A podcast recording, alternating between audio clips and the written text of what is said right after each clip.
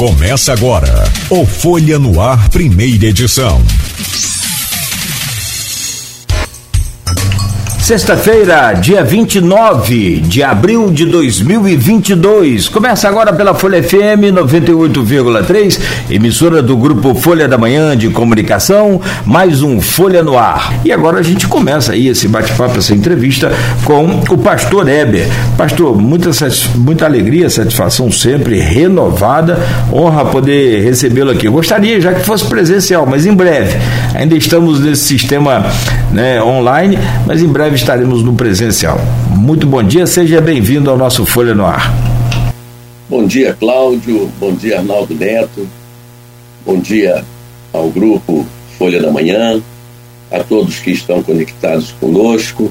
Uma alegria muito grande te reencontrar, te rever, com quanto ainda nesse sistema remoto, online, como você disse, mas uma alegria que renova, que se renova. Parabenizá-lo pela caminhada na comunicação, neste tempo em que comunicação e informação é tudo, né? Parabéns, uma alegria muito grande e muito obrigado pela oportunidade desse compartilhamento. Quero desejar a todos um bom dia e a graça divina, paz da presença de Jesus no coração de todo mundo. Muito bom. Meu caro Arnaldo Neto, bom dia. Seja bem-vindo aí com a camisa que Dória mais gostou, né, nas entrevistas que ele dá por aí pelo Brasil aí. Aliás, eu acho que você já mandou a camisa para ele, se entendeu aí com o, o, o João Dória. Bom dia, Neto, bem-vindo. Bom dia, Nogueira. Bom dia, Pastor Heber, já junto com a gente para o nosso bate-papo. Bom dia, sobretudo, a você, ouvinte da Folha FM. Eu diria que o Dória, ele quis a camisa durante a entrevista, depois ele não quis mais não, mas aí não estou querendo prejudicar a pré-campanha do candidato do PSDB, não. Mas, é, é, mas na época ele mandou a mensagem falando novamente da camisa. e depois falou que estava somente de brincadeira, que não, não precisava dessa camisa com o nome do Rio de Janeiro.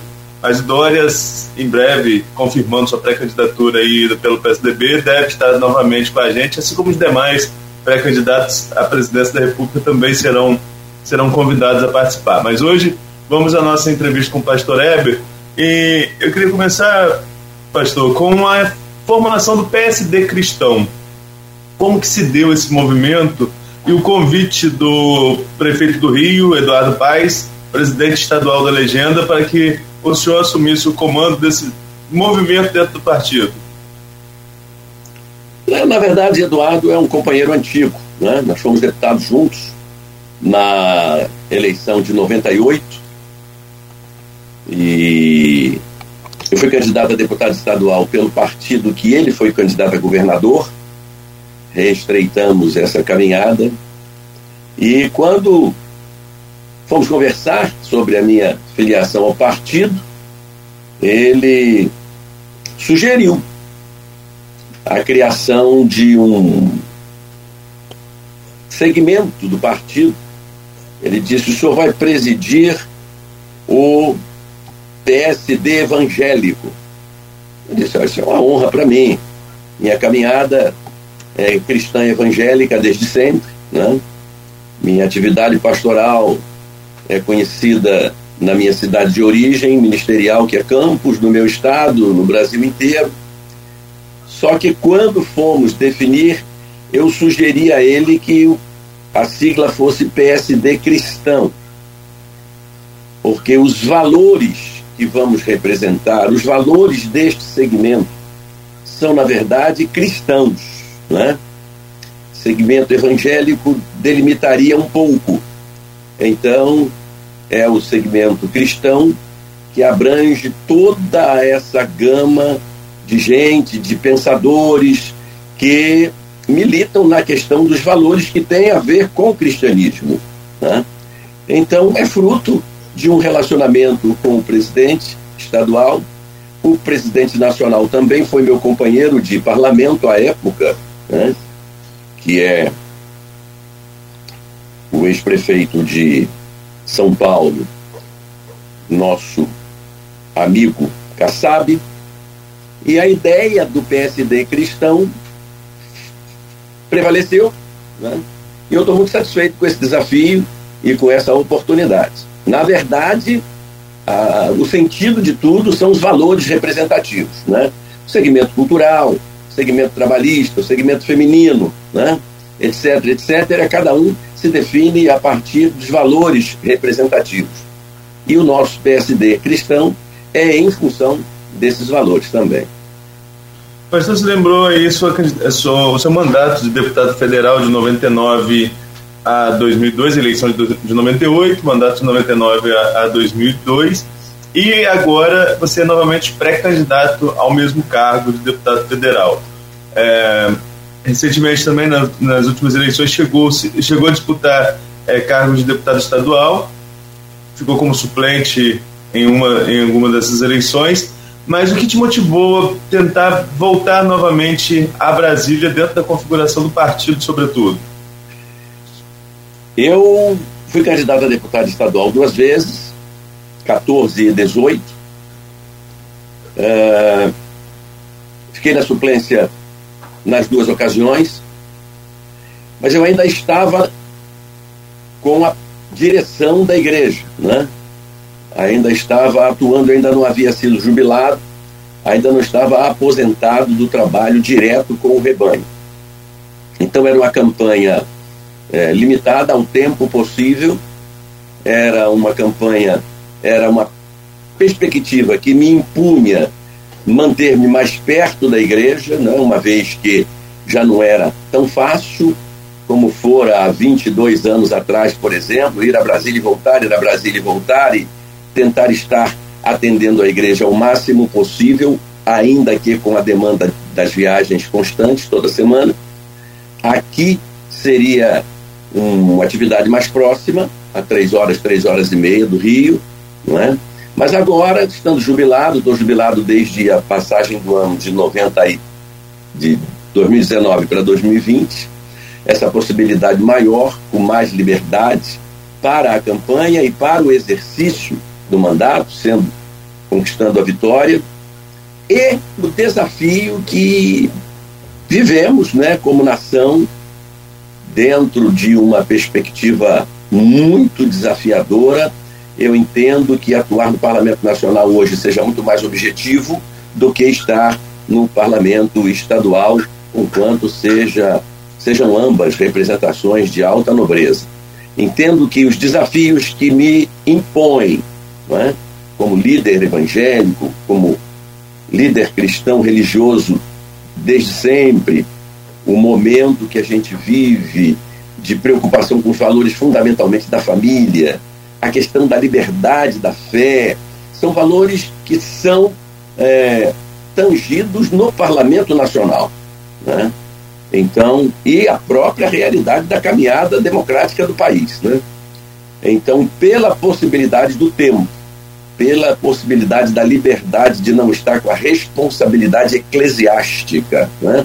com, diretamente com a comunidade, que era a Segunda Igreja Batista de Campos, eu estou decidindo, decidi caminharmos, eu e o grupo com o qual estou caminhando, para Brasília, por essas demandas naturais. Né? Agora, o PSD, até quando foi lançado o nome do senhor como, pré, como pré-candidato federal e como presidente do PSD cristão, o único nome de peso, o único nome de Campos que era visto como pré-candidato a federal era o do senhor. Posteriormente, o, o ex-candidato a prefeito Caio Viana, até então presidente do PSD, entrou para o partido e é também pré-candidato a deputado federal. Nesse tabuleiro, é, o quanto pesa a entrada de Caio e quanto isso dificulta ou ajuda o Pastor Hebe, já que vocês vão disputar voto interno aqui dentro de Campos? Quero, antes de responder a sua pergunta, Arnaldo, dizer que admiro muito Caio, admiro pela juventude, admiro pela inteligência, admiro pela educação. E ele já era candidato a deputado federal. Praticamente não muda nada. Ele já disputava votos, né? Como eu vou disputar o voto do povo campista, naturalmente. Só que agora estamos no mesmo partido. Eu creio que vai aumentar a nossa legenda. É um fator positivo. Né?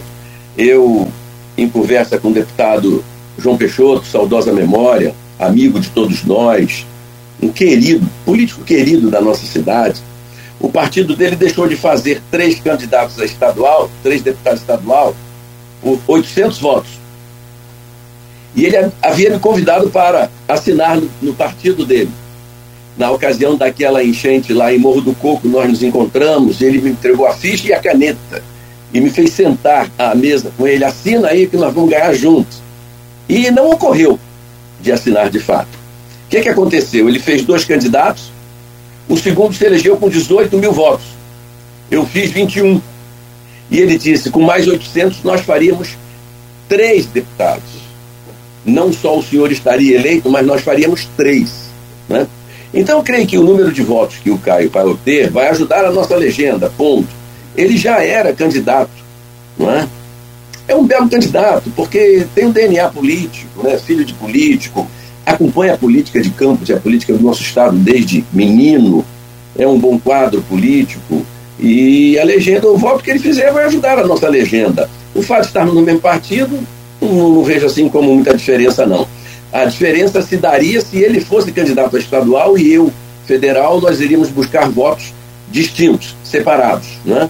Mas ele já era, antes de vir para o partido, já era candidato a deputado federal, já teria naturalmente os votos que vai ter, e são aqueles que nós vamos buscar, ainda que agora estando no mesmo partido. O fato de estar no mesmo partido vai ajudar a nossa legenda. Não vai acontecer de deixar de fazer 3 por 800 votos, né? por exemplo, por exemplo. É claro que as proporções são outras. Pastor, é, pois é, sobre essa, essa, essas questões de. O senhor colocou agora aí, havia colocado antes, vou só voltar um pouco a, é, aos valores né, da família, os valores sociocultural, enfim. É, e aí o senhor assume o PSD e o cristão, que foi uma, uma, escolha, uma escolha bem sábia para não, não haver divisão, que de divisão a gente já está meio que enjoado, né? O país vive. A gente está cansado. Cansado. Disso, né, exato, exato, cansado. E aí eu pergunto, agora mesmo eu acabei de ler uma manchete aqui, tá no portal, lá próximo a, é na terra do Arnaldo Neto, ele deve saber melhor a história, mas uma filha que mantinha presa a mãe e a irmã em cárcere privado em São João da Barra, aqui pertinho da gente. É, como é que o, o senhor enxerga esse tipo de coisa? Nesse, nesses tempos modernos e como que o que, que pode ser feito, o que, que as autoridades precisam fazer para a gente não ver mais esse tipo de situação. Cláudio, essa situação é de extremo lamento, né? Ela é espantosa, ela é agressiva mas eu preciso, você sabe, tanto quanto eu, ou mais, porque você é do, é do miolo, você é do métier da informação, da comunicação, você naturalmente recebe, descobre mais fatos, tem mais informações do que eu, mas isso já vem acontecendo. Há algum tempo atrás, uma jovem se uniu ao namorado e mataram os avós, ela foi presa, uma, um alarde nacional, essas coisas que acontecem dentro do contexto da família, de uma forma chocante, de uma forma absurda.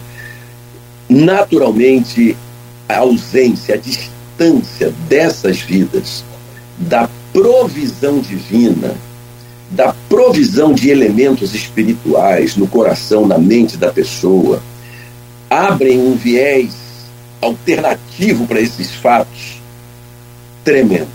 Né? Eu pugnei a vida toda por entender que é o Espírito Santo, a presença de Jesus, esse relacionamento com Jesus Cristo, que nos distancia dessas agressividades, que nos levam a uma realidade mais equilibrada emocionalmente, sentimentalmente, a partir de um espírito fortalecido pela graça divina, pela misericórdia de Deus, pela presença mesmo de Deus na vida da pessoa. É um fato extremamente decepcionante. Numa região, puxa vida, numa região tão boa como é a nossa região, não é? Porque as capitais elas estão muito poluídas, elas estão muito massacradas.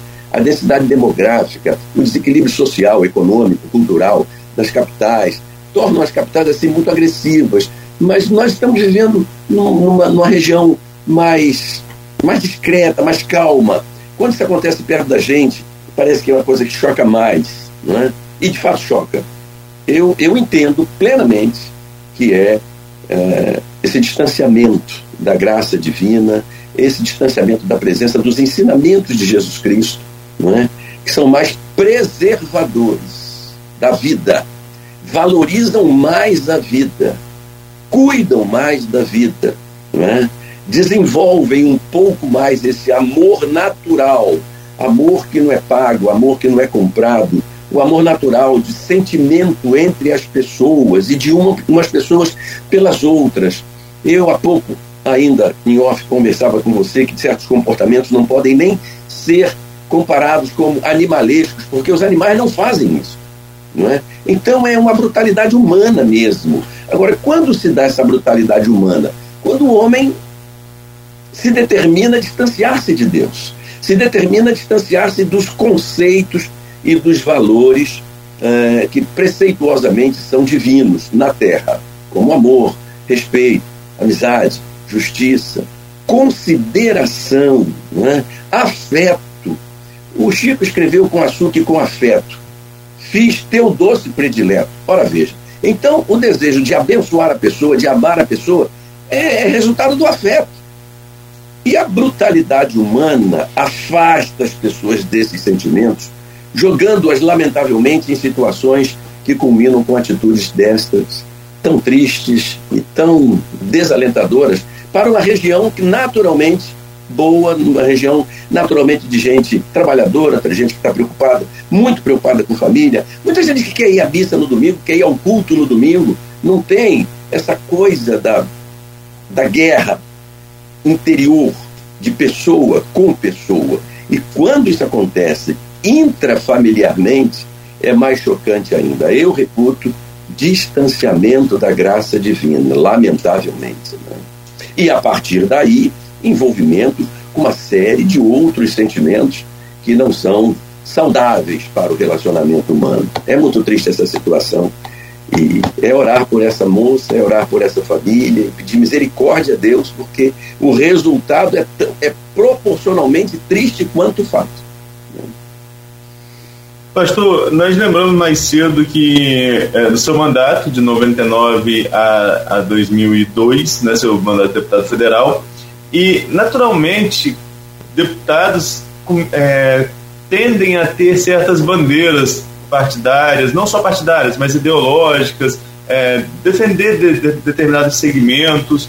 Desse seu mandato, né, embora tenha sido lá no final dos anos 90, início dos anos 2000, o que, que você tra traz de saldo que ainda possa é, ser utilizado para essa campanha, caso se confirme? Estamos falando um período pré-eleitoral, ainda teremos as convenções, as confirmações dos nomes de candidaturas. É, e quais seriam as principais bandeiras do Pastor Ever agora para uma possível candidatura em 2022? Arnaldo, muito obrigado pela oportunidade de falar sobre isso. Naquela época, eu sou educador de origem, né? Minha formação profissional é da área do magistério, português, língua portuguesa, literatura e sou professor desde 69, entrei para o magistério estadual em 73 e naquela época eu já era pastor também, então as minhas bandeiras eram a ética e a moral, como ainda são, e muito focado na educação. Né? Muito focado na educação. Nós vínhamos de um governo do Rio educacionalmente revolucionário, que foi o governo do Brizola, Darcy Ribeiro com os CIEPs, com aquela proposta de aluno o dia inteiro na escola e agregando valores além do ensino programático, né, da cultura, da educação cultural, e então o meu foco era muito ainda a educação. Claro que a educação nunca deixa de ser é, bandeira de quem é professor, de quem é educador. Hoje, eu te diria que essa questão da família, essa questão da agressividade aos valores da família, é, essa questão da tensão religiosa, da intolerância religiosa, uh, a questão da inclusão social lúcida. Uh, eu, particularmente, como pastor, vi, por exemplo, a recuperação do dependente químico ser feita muito efetivamente por esses projetos envolvidos, envolvidos com a igreja. É? Há uma sensibilidade maior para cuidar das pessoas, há uma, há uma, uma determinação de caminhar com ela até vê-la plenamente recuperada. Naquela época eu fui da Comissão de Educação, naturalmente, e da Comissão de Direitos Humanos. Quando não tinha uma pauta da Comissão de Direitos Humanos e tinha reunião, a gente ia ouvir as ONGs que geralmente tratava de recuperação de pessoas e inclusão social. E eu via muito o fato de as pessoas fugirem dos projetos, não acompanharem os projetos até o final, não é? E fazerem parte daquele relatório.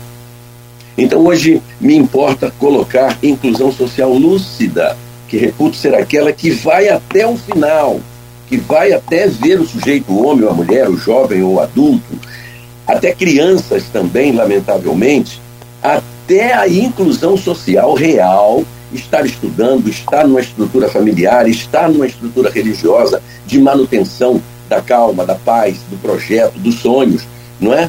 E o adulto, principalmente, trabalhando, constituindo família, solidez social, não é?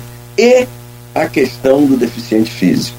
A questão do deficiente físico choca muito também quando você é líder de comunidade e convive diretamente com as famílias e percebe as dificuldades que os deficientes têm e a gente tem atentado pouco para isso. Então, hoje, educação, é claro, continua sendo a bandeira, mas o foco, uma das bandeiras, mas o foco é outro. Naquela época era o desenvolvimento do projeto do Darcy Ribeiro. Claro, seria uma coisa avassaladora para as, gera, as gerações futuras. Hoje é a reconstituição de um programa curricular que eleve a qualificação do ensino. Parece que hoje quem tem a responsabilidade de dar um bom conteúdo, um conteúdo forte e fazer as pessoas estarem focadas no estudo, no ensino, no aprendizado, no, no, na equipagem cultural, é a preparação do vestibular. Ali a coisa aperta e quem não se preparar não vai conseguir, etc, etc, etc. E não precisa e não pode ser assim. O estudo seriado precisa ser requalificado. Se repensado, vamos repensar. Se reestruturado, vamos reestruturar. Mas não pode continuar nesse nível tão baixo de ensino o que está acontecendo. Mas os valores familiares que a ausência deles resultam nesses fatos terríveis que a gente comentou há pouco aqui na nossa própria região e essas coisas estão acontecendo muito aceleradamente em toda parte do país e do mundo, não é? E essa intolerância religiosa que é algo que eu reputo extremamente nociva, independente de qual seja o segmento religioso, há de haver respeito, religiosidade, fé, são valores inalienáveis, é direito pessoalíssimo da pessoa e quem não faz igual precisa respeitar. Não podemos chegar às raias da intolerância, né?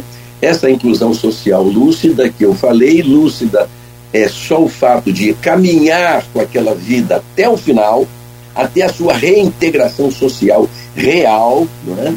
e a questão dos deficientes físicos, basicamente. Pastor, voltando a 99 até 2002, quando você exerceu o seu mandato, deputado federal, e aí falando de política, é, o senhor fazia parte do grupo dos garotinhos. Agora são os garotinhos, né? Porque tem o Vladimir, tem a Clarissa. O garotinho falou aqui nesse programa que a Rosinha não, não tem interesse mais em se candidatar a nada. É, e claro, tem o próprio garotinho, que é também aí, se coloca como pré-candidato a governador, né, é, um, é um forte candidato também a deputado federal, enfim. É, daquela época o senhor fazia parte do grupo dos garotinhos. Hoje, no cenário atual, o senhor faz parte do PSD, que acaba de receber, por exemplo, o, o Caio Viana, como o Arnaldo lembrou aqui. E o Caio Viana foi o principal opositor de Vladimir agora nas últimas eleições que o senhor concorreu como candidato a vice também, né, do Bruno Calil, já num outro grupo, que é do do, do, do Rodrigo Bacelar. Como é que o, o, senhor lida com essa situação e o senhor se considera oposição? O senhor virou oposição a Garotinho para a gente entender como é que é esse, esse momento atual nesse cenário que está configurado aí para a gente. Obrigado também, Cláudio. É, tanto quanto foi a proposta do Arnaldo no outro bloco, a sua também me é muito oportuna e agrada, me agrada falar de gente que eu gosto, de gente que eu respeito, de gente que eu considero, de gente com quem eu andei e ando, não é? Gente, para mim, é o que há de mais importante, né? Pessoa, é, fundamento da vida são, somos as pessoas, né? É, Jesus Cristo é a vida e ele encarnou e deu a vida dele por nós porque valorizou pessoas e a gente tem que valorizar. Eu entrei na política a convite do Garotinho e caminhei politicamente com o Garotinho até a eleição de 2014. Mas caminho com o Garotinho até hoje e caminharei sempre.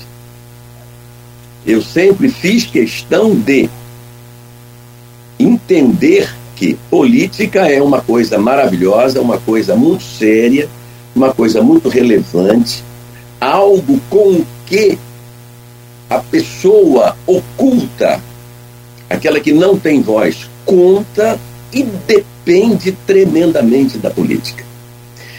Eu reputo essas pessoas maduras, Garotinho, Arnaldo, seu Marco Bacelar, pessoas muito sérias, e eu me dou bem com todos os três. E com todos eles. Não há alguém que eu, com quem eu não me dê bem. Né? Não briguei, nem politicamente eu brigo, quanto mais pessoalmente. Né?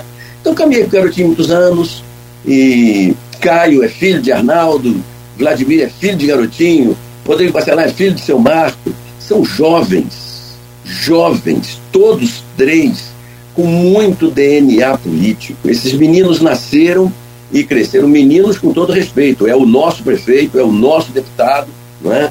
é o nosso político, não, mas eles cresceram vendo política dentro da casa deles, ouvindo de política dentro da casa deles. Né?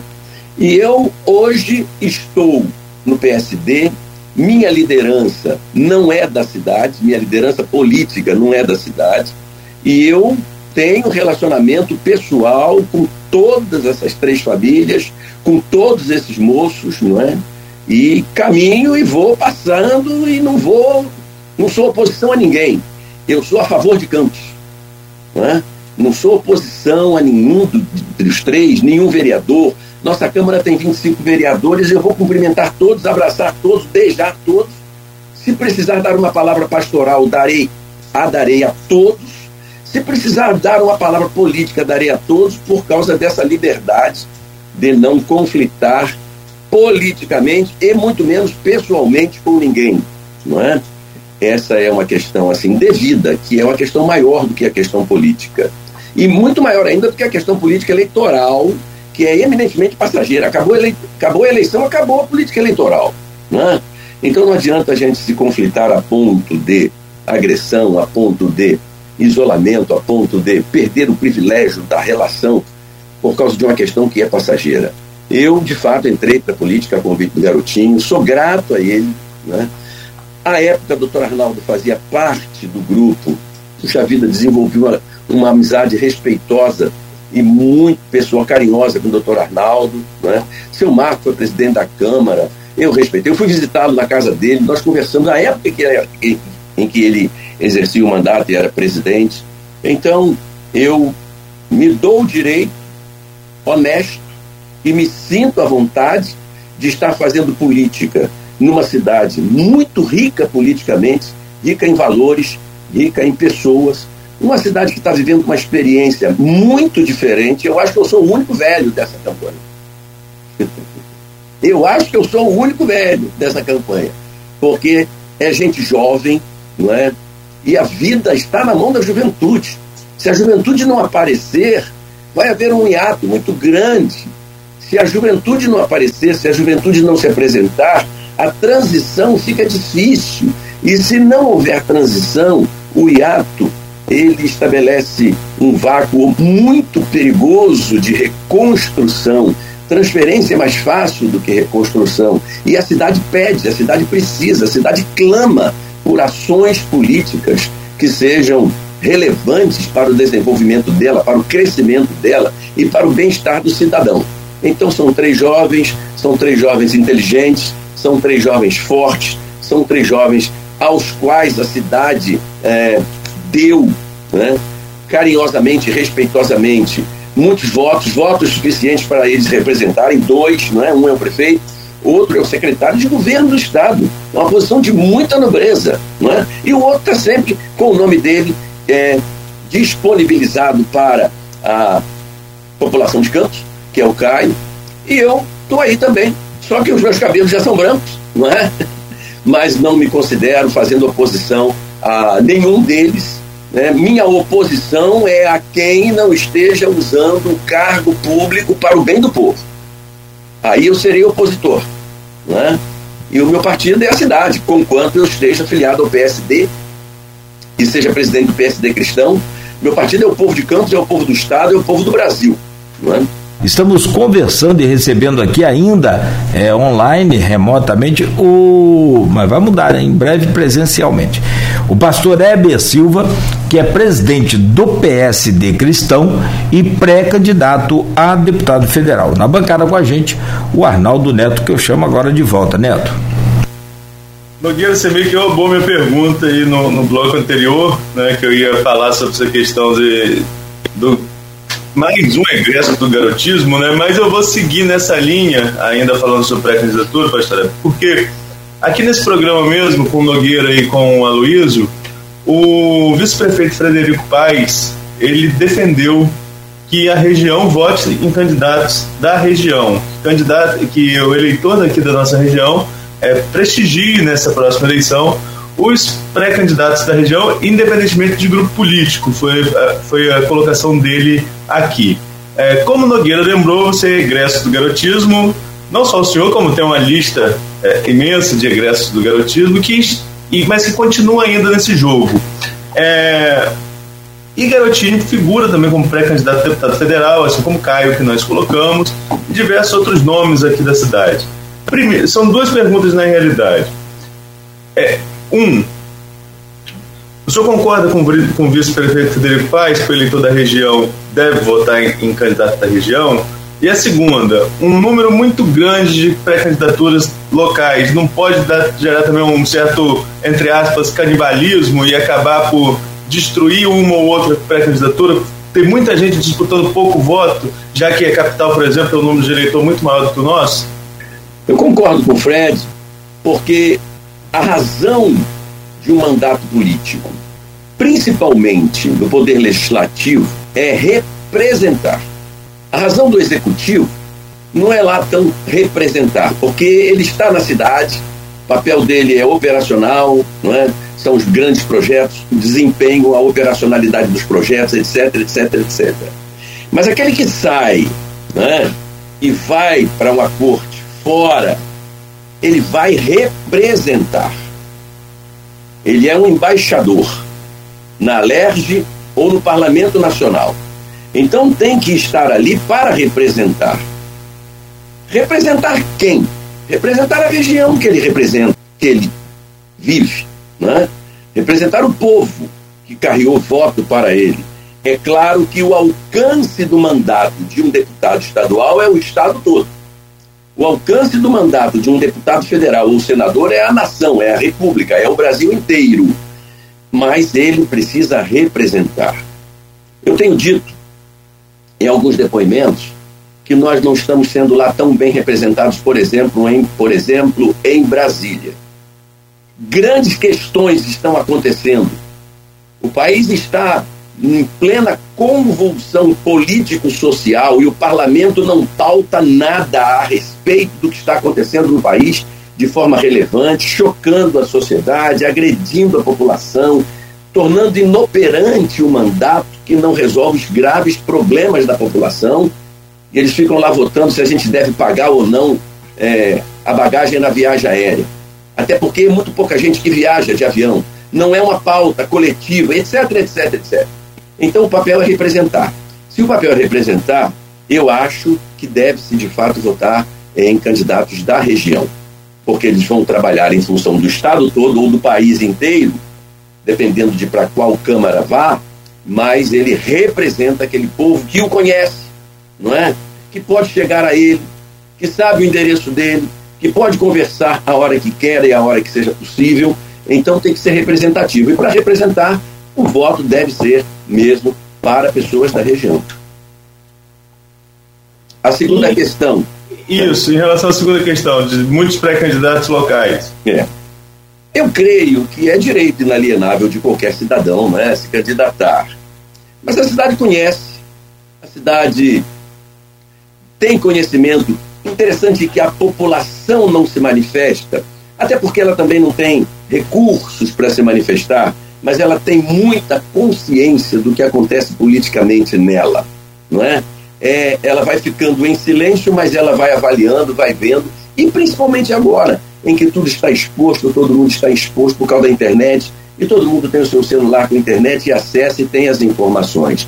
Eu creio que a cidade, nós temos aí umas três centenas de votos válidos.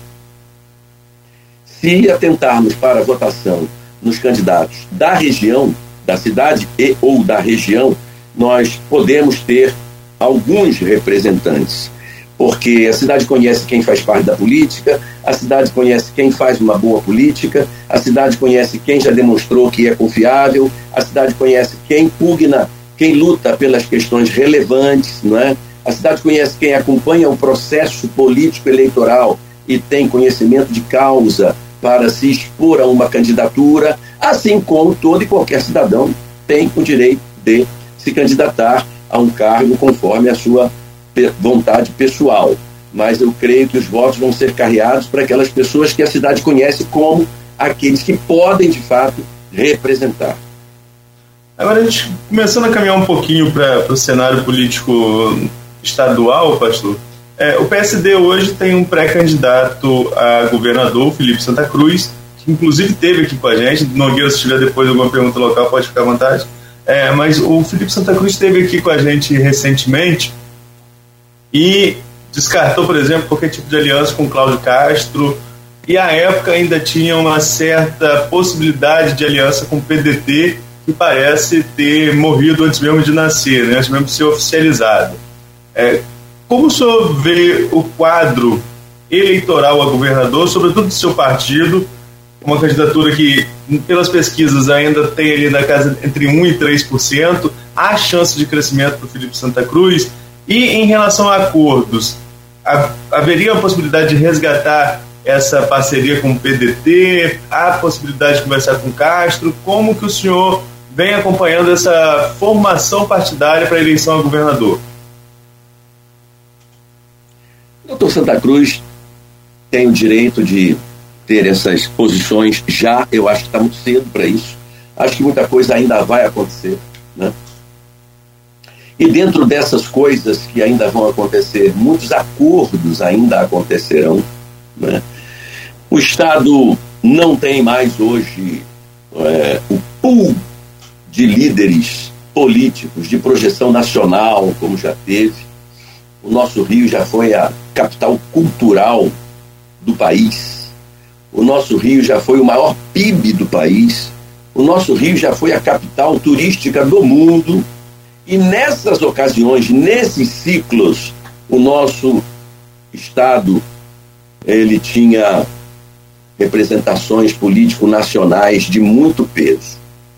Hoje nós temos o governador, os ex-governadores, né? Nós temos o presidente da Alerj, os outros presidentes da Alerj estão meio ofuscados, né? Temos vários deputados, deputados que são quadros respeitáveis, né? os nossos senadores, né? Romário é um menino muito popular, né? mas um mandato um tanto quanto assim discreto, não há, não há uma projeção que dê nacional, é, os prefeitos, prefeitos de cidades grandes, prefeitos de outras cidades, que estão fazendo muito bons mandatos. Creio que essa situação de majoritária no Estado ainda está muito precoce. Né? Ainda está muito precoce e ainda vai acontecer muita, muita coisa né? que estabeleça de fato quais serão as candidaturas e quais serão as composições em torno dessas candidaturas. Creio que falar hoje do que possa acontecer, eu acho que o peso dos acordos estão guardados para os próximos, para os últimos quatro meses, né? Ou seja, aquele mês que antecede as convenções, mais os três ou dois meses de campanha. Ainda seria muito precoce estabelecer é, alguma coisa como definição, né? Considerando a questão majoritária. Né? Agora vamos voltar um pouquinho à, à, pergunta de Nogueira no último bloco. Nogueira lembrou também que, que o senhor, na última eleição, foi candidato a vice do Bruno Calil, né, que foi o candidato escolhido pelo Rodrigo Bacelar. O Rodrigo, como todos nós sabemos, é pré-candidato à reeleição de deputado estadual. Claro que é muito impulsionado também pelo fato de ter sido secretário de governo do, do governador Cláudio Castro e até um nome cotado para possível, para possível presidência alerge caso se reeleja e o Castro também seja reeleito. Né? Mas o Rodrigo, como disse, é um, é um franco adversário do, do, outro grupo político forte da cidade, que é do Grupo Garotinho. O senhor, nessa, nessa eleição de agora, vocês vão disputar cargos diferentes. Né? O Rodrigo é estadual, o senhor é federal. Há alguma possibilidade de composição, apesar de siglas partidárias distintas, de, de caminhar mais junto aqui na cidade? Como ficou a relação entre o pastor Eber e o Rodrigo Bacelar pós-eleição de 2020? Bom, hoje politicamente ele está no partido, acho que ficou, ficou no Solidariedade. Ficou no PL. Está no PL, perdão. E eu estou no PSD, presidindo o PSD cristão. Então, não estamos juntos politicamente, político-eleitoralmente. Todavia, tivemos uma relação muito boa ao longo da campanha da municipal. Né? Não temos nenhum atrito, nada, nada, nada que fosse assim um, um, um fator impeditivo do nosso relacionamento. Reputo um grande quadro político da cidade. É muito difícil para um político de primeiro mandato e jovem, com quanto com um DNA político familiar, já de grande lastro, ocupar uma posição que Rodrigo Bacelar chega a ocupar hoje. Muito difícil. Um secretário de governo né, que tem uma projeção de extrema relevância no governo, num primeiro mandato, e sendo um moço novo ainda que capaz, um homem formado, um advogado e etc. Não, não temos nenhuma questão conflitante. Acho que é muito mais é, clara essas, esses muito mais claro os acordos para a majoritária do que esses acordos é, na eleição, na campanha proporcional. Mas vamos caminhando, vamos vendo. Eu reputo um grande quadro, como Vladimir também. Um é o prefeito da cidade, o outro é o 01 do governo porque secretário de governo é o imediato ao governador, né? E são dois jovens, dois jovens de quem a cidade espera tudo, tudo, né? Porque são daqui, a cidade os conhece, eles conhecem plenamente a cidade. E com relação à questão eleitoral, de fato, eu estou pleiteando uma cadeira lá na Câmara Federal e ele é candidato a deputado estadual, não há incompatibilidade alguma, não há prejuízo né, de vice-versa, nem para mim nem para ele. Ele busca um tipo de voto, eu busco outro voto. E como vai ser daqui para frente, vamos ver, tudo depend, dependerá né, do que seja melhor para a cidade, do que seja melhor para o cidadão campista, do que seja relevante como representação política numa cidade pujante como é Campos, uma cidade que tem uma história e uma tradição é, industrial e política muito fortes e merece tudo que um político possa fazer para o bem da cidade e o desenvolvimento da cidade. Né? Eu considero essa perspectiva, se acontecer alguma coisa, muito natural, porque há de ser sempre em favor da cidade, há de ser sempre procurando o melhor para a população de Campos. O senhor, o senhor é candidato num segmento como é, pastor e colocou presidente do PSD, do PSD cristão, de um segmento meio que representativo, de, que representa a, a questão religiosa. O governador Cláudio Castro, é, embora de religião distinta, católico, ele também ascende ao primeiro mandato de vereador como um representante também de instituição religiosa, como um nome ligado, como eu disse, à Igreja Católica. Como o senhor avalia o mandato dele é, nesse período em que ele está à frente do governo do estado do Rio de Janeiro? Há possibilidade realmente, o mandato, apesar de estar em partido diferente, queria mais a opinião do pastor Heber avaliando o cenário do que um partidário do PSD. O mandato do, do governador Cláudio Castro, o cacifa a ser novamente é, é, pleitear novamente esse cargo como caminha para acontecer? Cláudio Castro é outro jovem né, na política do Estado. E um jovem cristão. Um jovem cristão do segmento católico, né? como eu sou cristão, segmento evangélico, sou pastor batista. Ele pegou o governo politicamente falido, porque foi a partir da demissão, né, do impeachment do governador. Isso causa um trauma abissal né, no governo. Então ele teve a oportunidade de reconstruir e tudo e qualquer coisa que ele fizer, né, que não trouxer semelhança ao que aconteceu, já é visto pela comunidade, pela sociedade, pela população como alguma coisa boa, desde que ele não cause alteração. Ele tem sabido fazer isso. Outra questão é a oportunidade que ele teve como governador fazer muitas alianças, né? muitas alianças.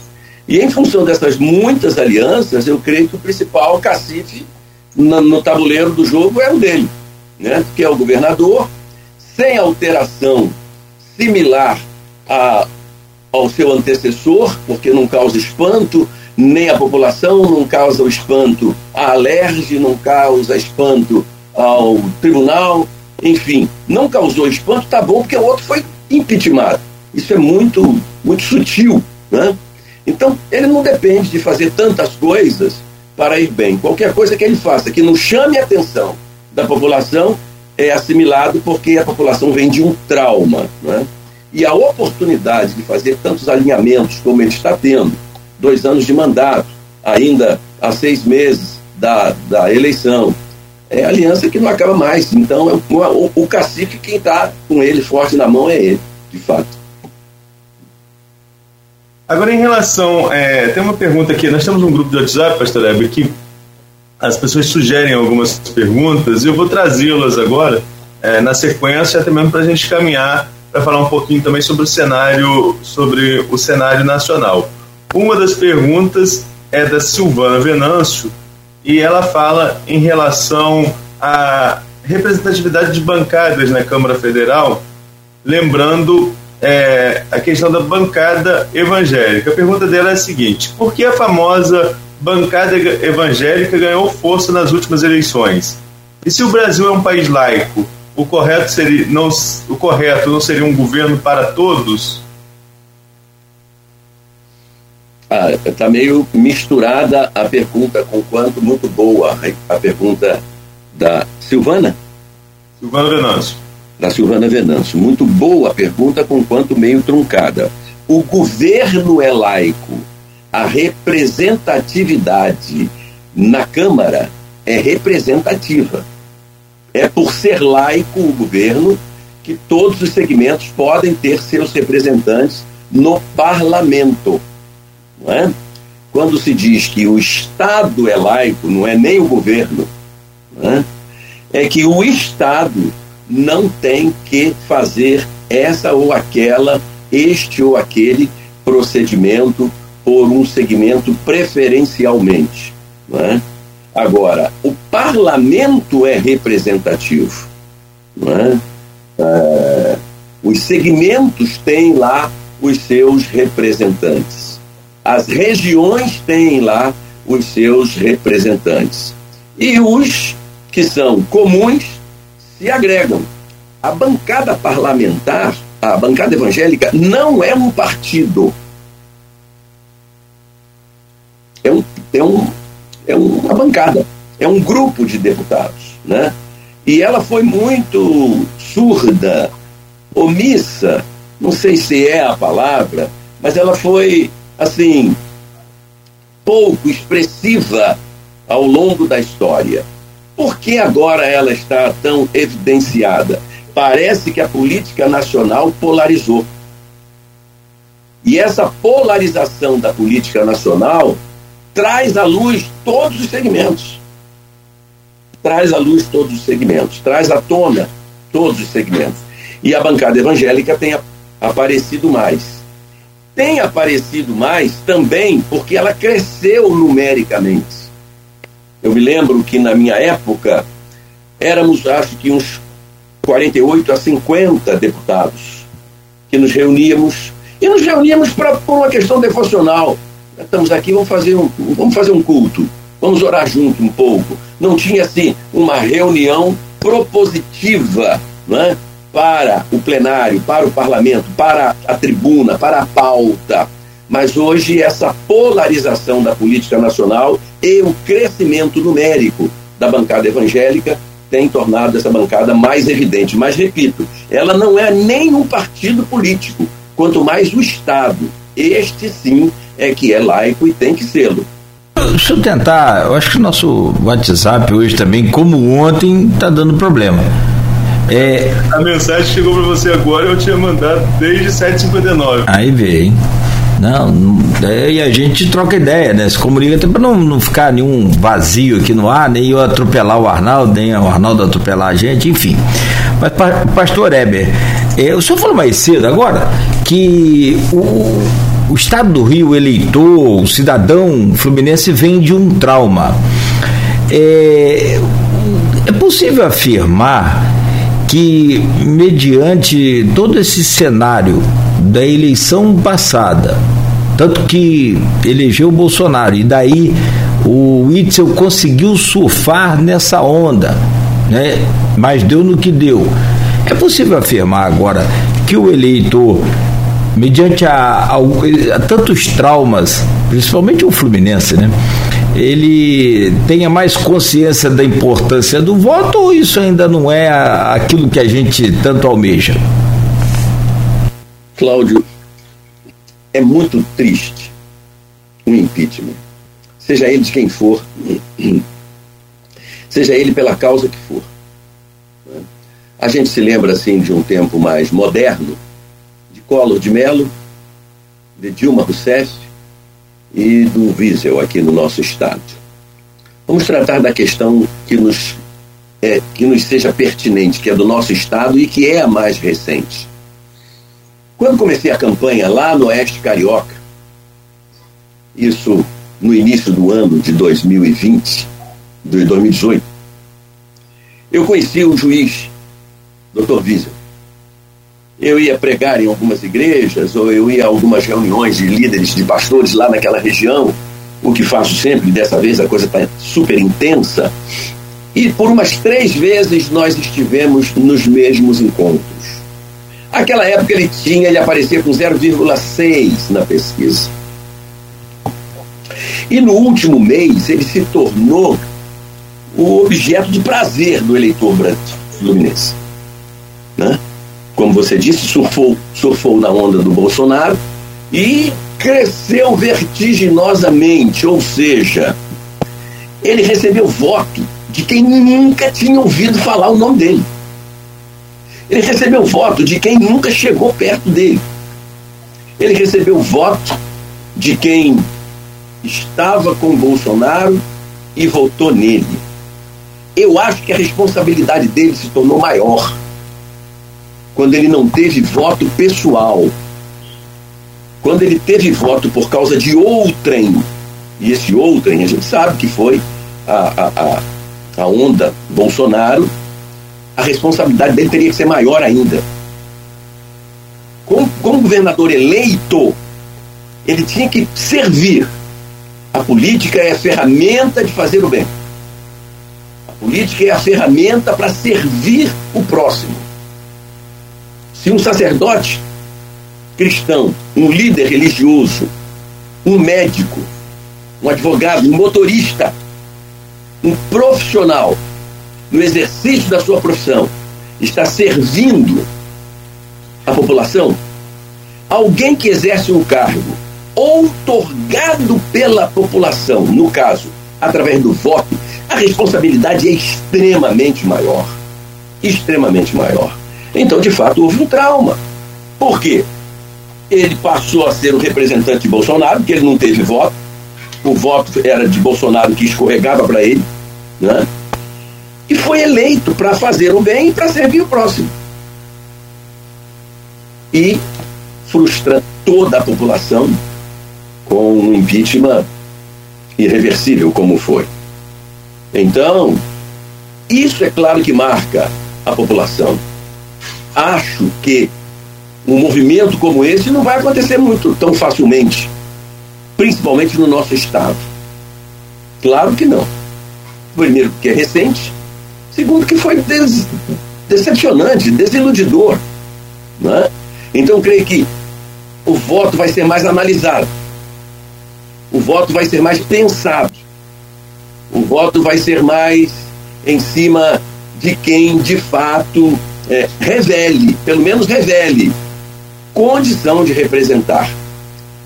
O ex-governador não teve nem tempo para revelar. Ele era uma surpresa que nunca tinha sido candidato a nada. Apareceu de repente, vinha lá no fundo da pesquisa até dois meses antes, de repente dá um salto tremendo, se elege, se elege numa expectativa transferida, transferida, é um voto mais inocente ainda não é? E acontece o que aconteceu. É eminentemente traumático e eu creio que a coisa não vai se repetir com tanta facilidade dessa vez, não. É, tomara que a gente né, tenha aprendido essa, é, essa lição, mesmo diante de tantos traumas, né? Infelizmente. É uma lição explícita, né? É. é uma lição explícita, é. uma lição clara, né? Verdade. É preciso aprender, é oportunidade de aprendizado mesmo. No mínimo, a gente teve ideia quem quis ter, quem quer ter, de quanto vale o nosso voto. Exatamente.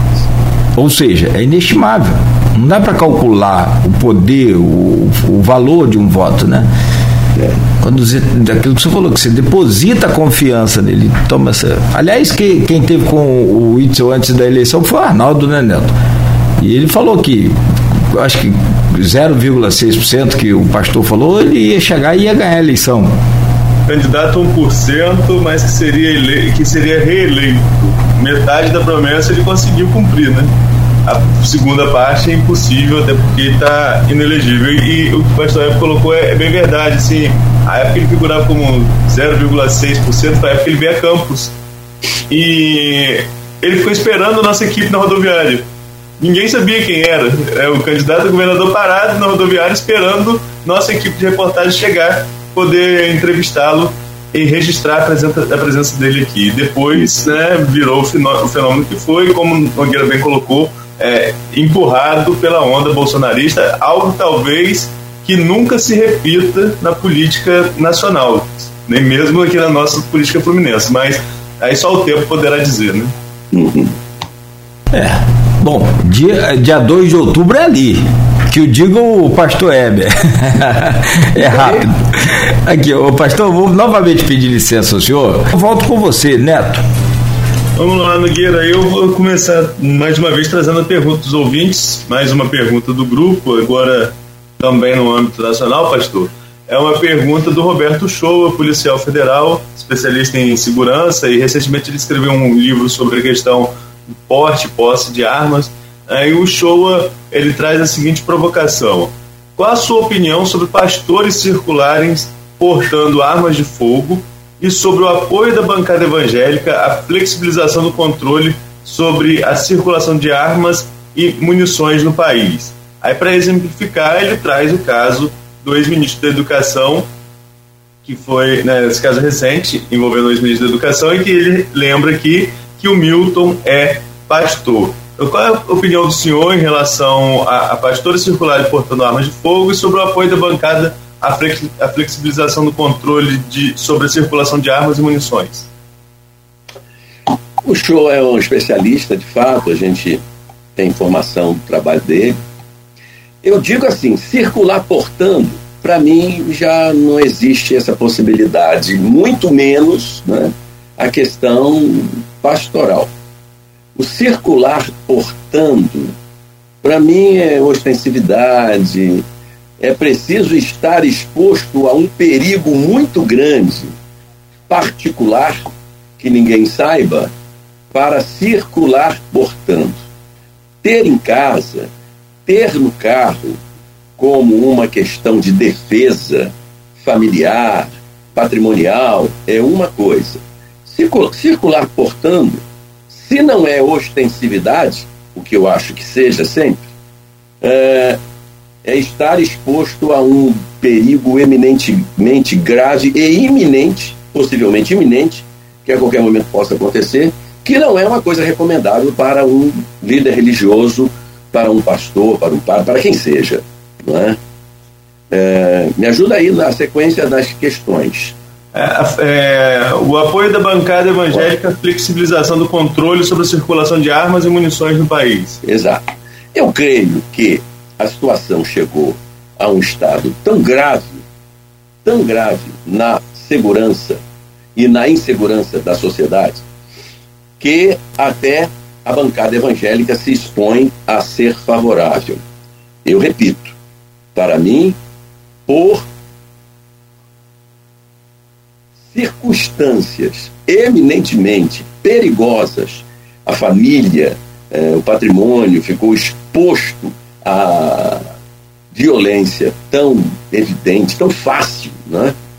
que creio a bancada ter sido favorável por isso. Mas eu repito, a ostensividade no uso, ela não se recomenda, muito menos para um pastor. Né? É, agora, a proteção da família, a proteção do patrimônio é um direito inalienável que, se o Estado não toma conta, se o Estado não tem um programa de segurança suficientemente capaz de dar segurança à sociedade, lamentavelmente a sociedade tem que se prevenir, não é? E aí acontece essa situação. Quanto ao fato do ministro da Educação estar exposto a essa situação sendo pastor é uma situação isolada, não é? uma situação é, que depende ainda não é, de apurar, ser apurada de uma forma é, suficientemente é, definitiva e clara. Não é? é preciso que se diga tudo quanto aconteceu e como aconteceu para se poder fazer uma análise melhor, mas o pastor o pastor e o padre, o líder religioso que se expõe a um mandato político, ele tem que ser mais zeloso.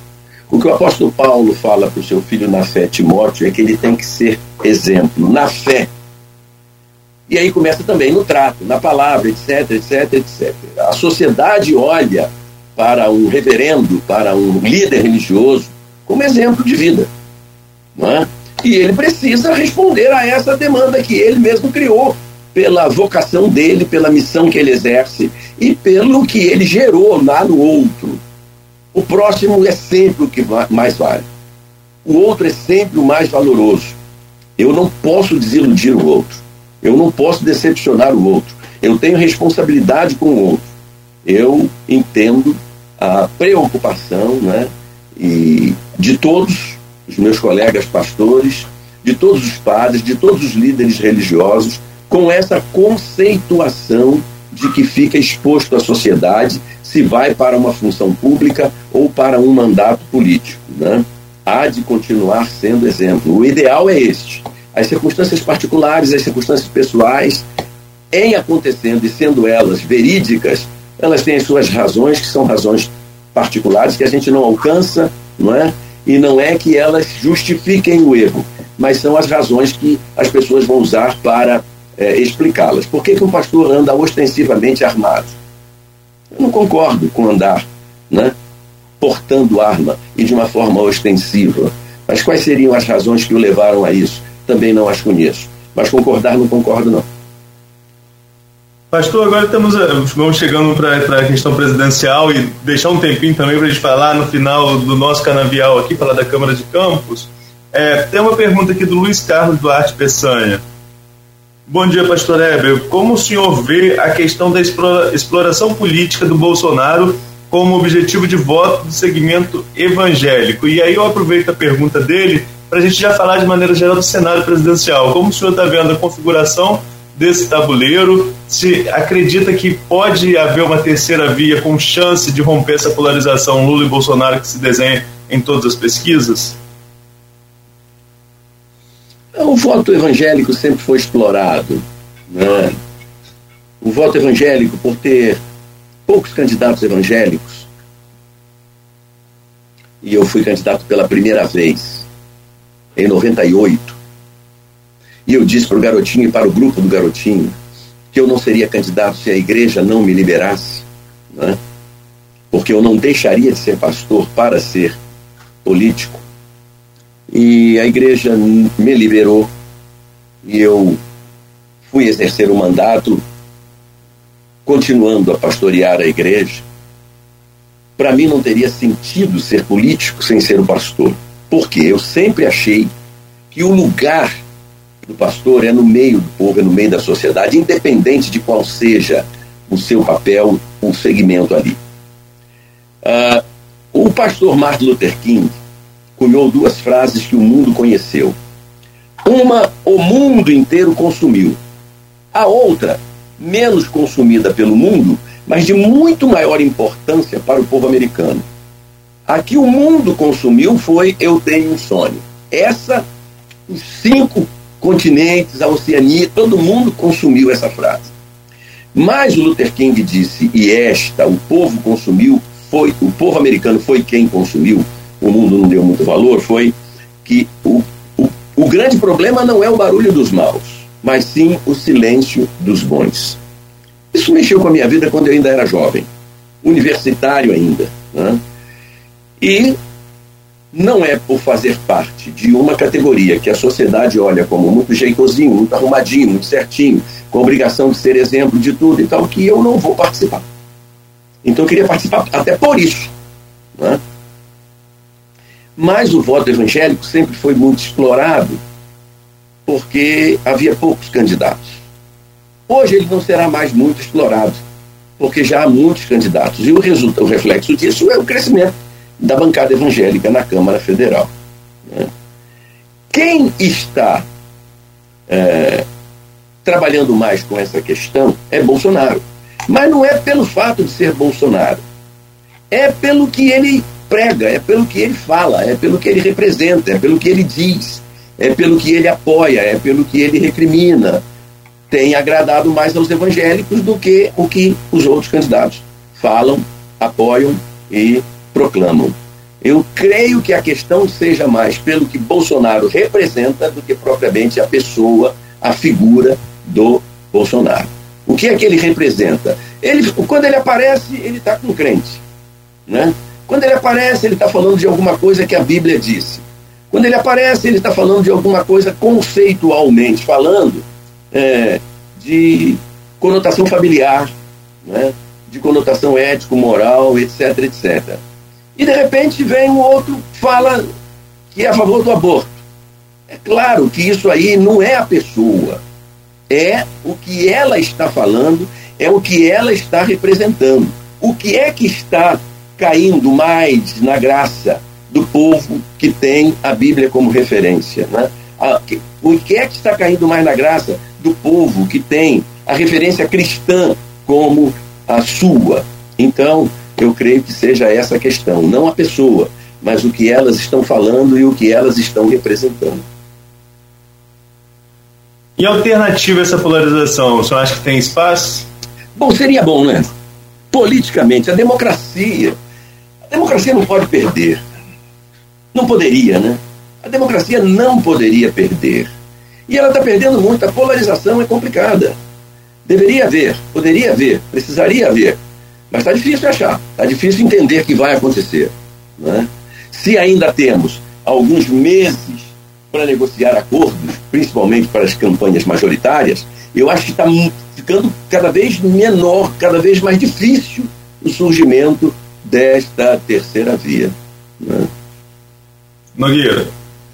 Pois é, trazendo aqui para o nosso, pro nosso canavial, e daqui a pouco o Arnaldo fala também sobre essa questão de, de Câmara, que ele acompanha no dia a dia, inclusive os bastidores e como ninguém. É, como que o senhor avalia hoje o, o, governo, o governo, né? Aquilo que o senhor falou aí agora, uma coisa é o que a pessoa fala e outra coisa que é a instituição. Como é que o senhor avalia esse pouco mais de um ano aí, menos de um ano e meio, do governo Vladimir? Cláudio, você e Arnaldo, comentaristas, jornalistas, comunicadores, com a concepção política muito definida e tendo que estar contextualizados, vocês sabem que o sonho de Montesquieu era outro. Sonho de Montesquieu no Estado Democrático de Direito era três poderes independentes e harmônicos. E isso não pode ser só filosofia. Isso não pode ficar só no campo da filosofia. Ah, o filósofo Montesquieu sonhou com uma república com três poderes, eles são independentes, mas são harmônicos. Independentes e harmônicos, na questão filosófica, é na prática. Como é que o governo, como é que o executivo vai governar sem correlacionamento com o legislativo? Não é só a questão filosófica, é na prática também. Na prática, tem que acontecer. Por quê? projetos do executivo têm que ser aprovados pelo legislativo. O legislativo precisa ponderar, precisa avaliar, precisa tomar conta, precisa cuidar né, do que o executivo está fazendo, e tudo isso em prol da comunidade, tudo isso em prol da população, tudo isso em prol da cidade, do Estado e do país. Né? Bolsonaro não conseguiu fazer muita coisa porque não conseguiu convencer a Câmara, por exemplo. Né? Se o Castro conseguiu fazer, trazendo isso para o lado prático da nossa demanda aqui, né? Se o Castro conseguiu fazer alguma coisa, foi enquanto teve bom relacionamento com a Alerj. Como é que o Vladimir vai governar sem estar alinhado, alinhado com a Câmara? Não é alinhado no, no, no sentido de associarem-se entre si a despeito da comunidade, a despeito da população. Não. Alinhado por quê? Ele sonha, ele projeta, mas ele precisa do apoio, ele precisa da participação da Câmara. Então eu creio que essa, essa cisão foi extremamente prejudicial para a cidade. Ela não pode ser considerada mais prejudicial para Vladimir ou mais prejudicial para os vereadores. Tem que entender que ela foi absolutamente prejudicial para a sociedade. E isso é lamentável, eu espero que isso aconteça, a recuperação disso aí aconteça porque Campos precisa, é? Campos depende de que essas coisas sejam, essas questões sejam dirimidas, porque Campos não entende as questões é, particulares ou não reveladas entre o executivo e o legislativo para avaliar. Ela entende que tem o executivo e tem a Câmara, tem o prefeito e tem a Câmara. Ela depende de que as coisas aconteçam lá no bairro, aconteçam em prol da população, aconteçam para o bem da cidade. E para isso acontecer, é preciso independência e harmonia. A autonomia e a cooperação.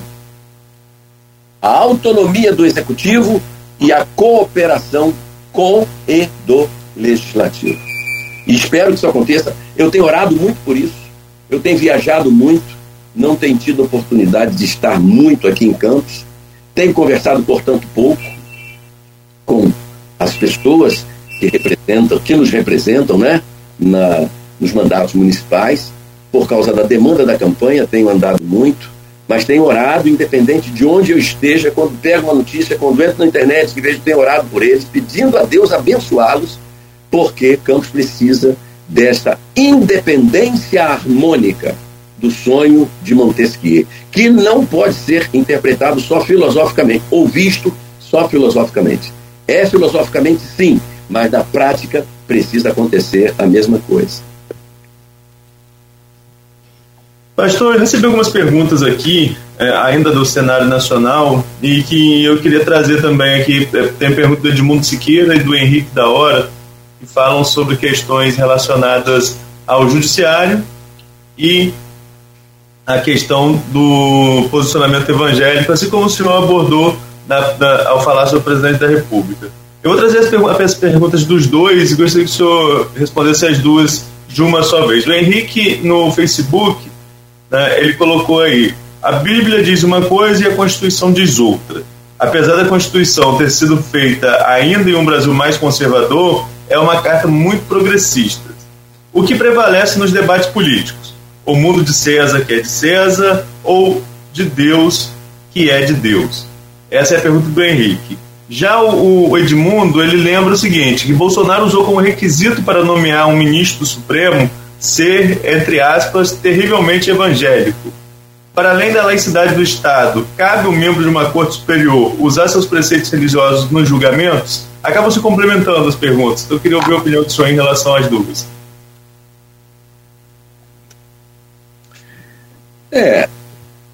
A César o que é de César, a Deus o que é de Deus, para o mesmo mundo. O que Jesus falou, dai a César o que é de César. Você, você. E a Deus o que é de Deus, você. Então, tanto Deus quanto César são para o mesmo mundo.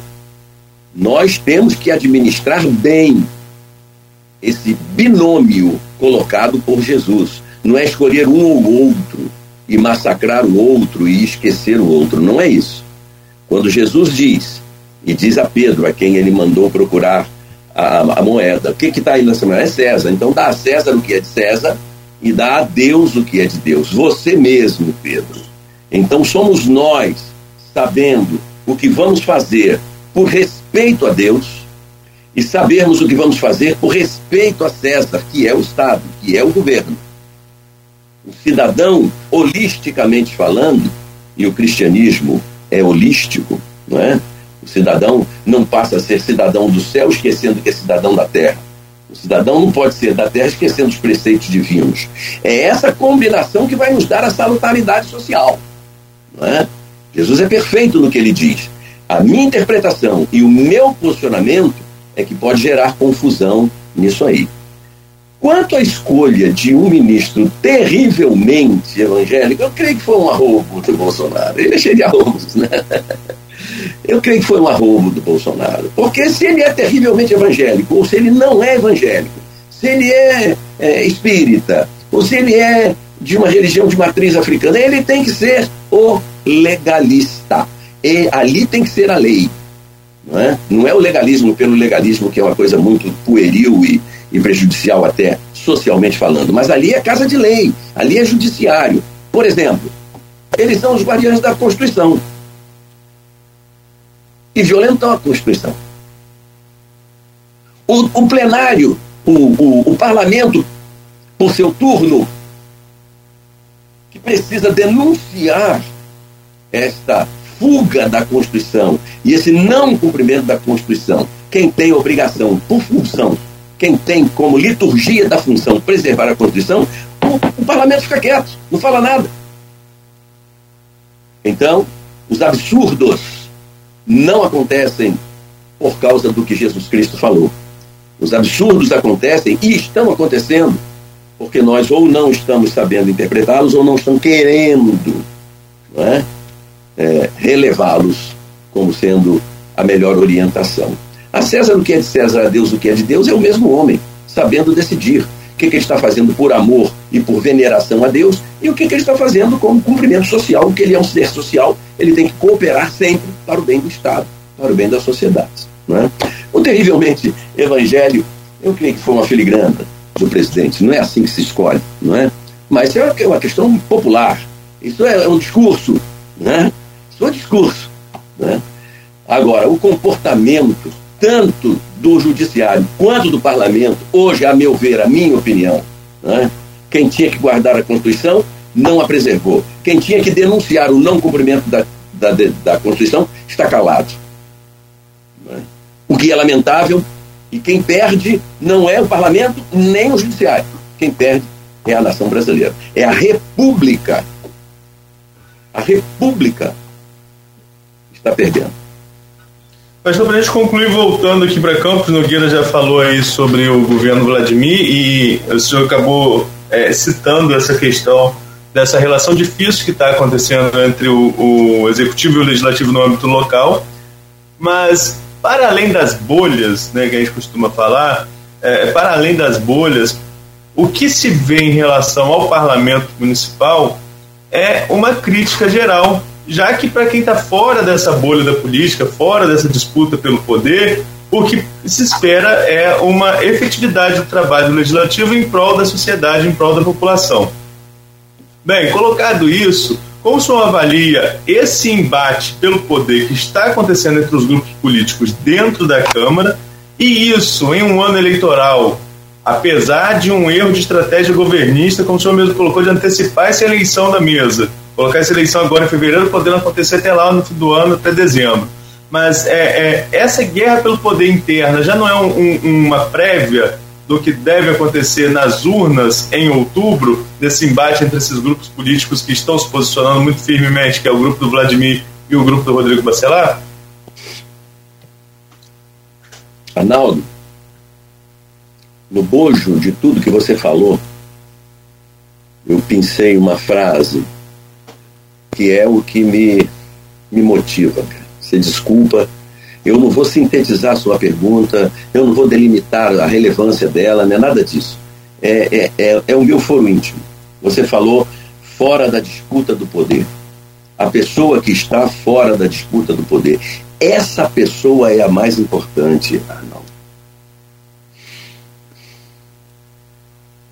Não existe quem seja mais importante, se seja o executivo ou o legislativo. Para o povo que está fora da disputa do poder, o importante é o bom andamento da cidade. E é essa pessoa que está prejudicada. Não é o grupo tal ou aquele outro grupo. Não é o vereador tal ou o prefeito.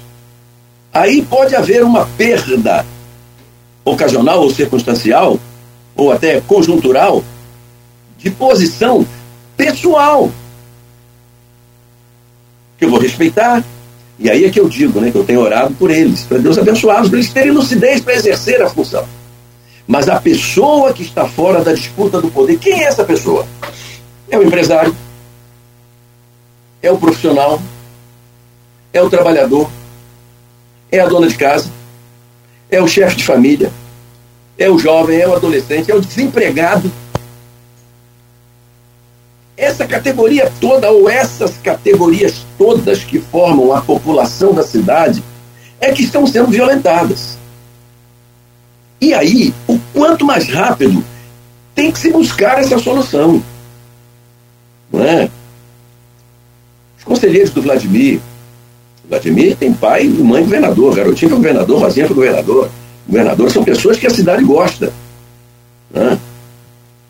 Os vereadores, a cidade gosta deles. Porque votaram, a cidade votou neles.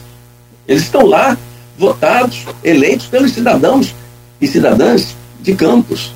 Então todo mundo gosta de todo mundo, todo mundo espera de todo mundo e todo mundo conta eu acho que é um tremendo prejuízo. O prejuízo não é político. O prejuízo político do grupo A ou do grupo B é menor do que o prejuízo conjuntural da cidade. Da pessoa que está fora da disputa do poder, que é o trabalhador e o que gera emprego, que é o estudante e o menino que não está conseguindo estudar que é a dona de casa que tem que trabalhar e é a dona de casa que está desempregada.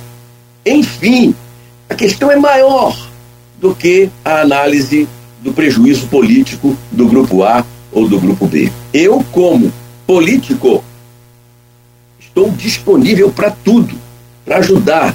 Eles precisam, se querem ajudar, precisam e devem ser ajudados, porque nós temos que acertar, nós temos que achar o caminho. Agora, como pessoa e como pastor, eu oro por todos eles, para que Deus ilumine a mente deles e que eles sejam sensíveis a essa iluminação divina para o bem da cidade. O que o Senhor Jesus falou para quem lhe perguntou sobre os mandamentos: ama o teu próximo como a ti mesmo.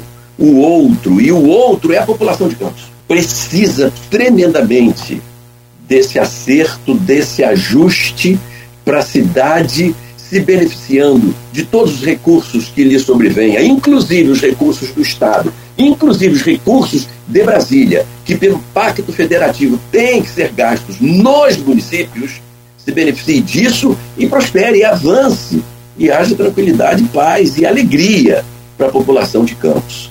Ninguém está ganhando com isso. E a perda política é extremamente menor do que a perda cidadã. Pastor, o senhor falou sobre os três poderes, tanto municipal, né, os três governos, na verdade, né, um poder só. É, os. É, Prefeitos, governadores. Prefeito, governador e presidente da República, exato. Município, Estado e nação e, e federação. É possível dar uma nota para cada administrador desse? Ou para cada governo desse?